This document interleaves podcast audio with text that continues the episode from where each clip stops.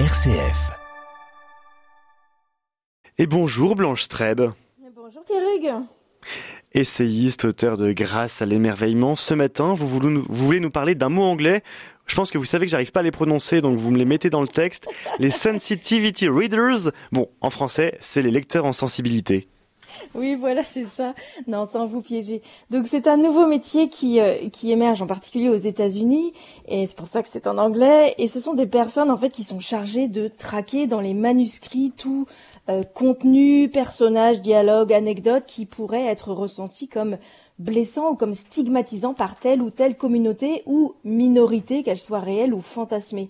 Alors c'est complètement dans la lignée de l'idéologie woke qui contamine déjà bien d'autres sphères et qui essaye désespérément de nous forcer à regarder le monde à travers des prismes déformants, à se faire à l'idée que la société et les relations humaines se construisent forcément sur des rapports de force, une société où tout serait discrimination, où tout et n'importe quoi risque d'être ressenti comme une attaque personnelle ou une offense délibérée.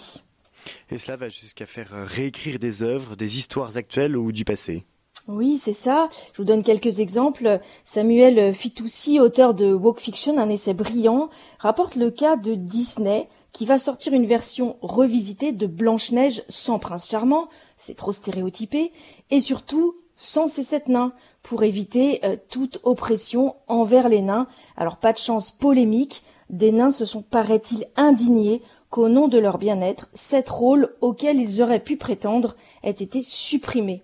Et autre exemple, le réalisateur euh, de Bridget Jones qui vient de faire des excuses publiques pour, je cite, la grossophobie reprochée désormais à son film pourtant devenu culte. Et pour revenir à la littérature, hein, pour vous Blanche, ce sont de nouvelles formes de censure. Ben oui, clairement, d'autocensure même. Et Le Figaro hier a publié un entretien intéressant avec euh, l'écrivain Patrice Jean qui avait prophétisé ce phénomène. Il parle de censeur littéraire et euh, il n'oublie pas d'en dénoncer aussi le flagrant deux poids, deux mesures. Euh, se moquer dans un roman d'un prêtre ou de croyant agenouillé devant l'autel, ça passe, dit-il. La même chose dans une mosquée, ça ne passera pas. Pour vous, qu'est-ce qui est à craindre avec cette censure? C'est un appauvrissement de la puissance de la littérature? Oui, je pense. Euh, en fait, si la littérature, elle ne faisait que nous brosser dans le sens du poil, ben, elle ne servira à rien. Euh, elle n'est pas là que pour plaire ou juste pour distraire, mais aussi pour explorer la condition humaine et sa misère, pour faire rêver, réagir, analyser, grandir et surtout donner à penser. Et cela ne veut pas dire tout approuver. Je crois qu'on construit aussi sa pensée en contre, c'est-à-dire en opposition à des idées, en étant indigné, en n'étant pas d'accord. La littérature et l'art ne sont pas là pour dicter le bien, mais pour faire réfléchir au bien et au fond.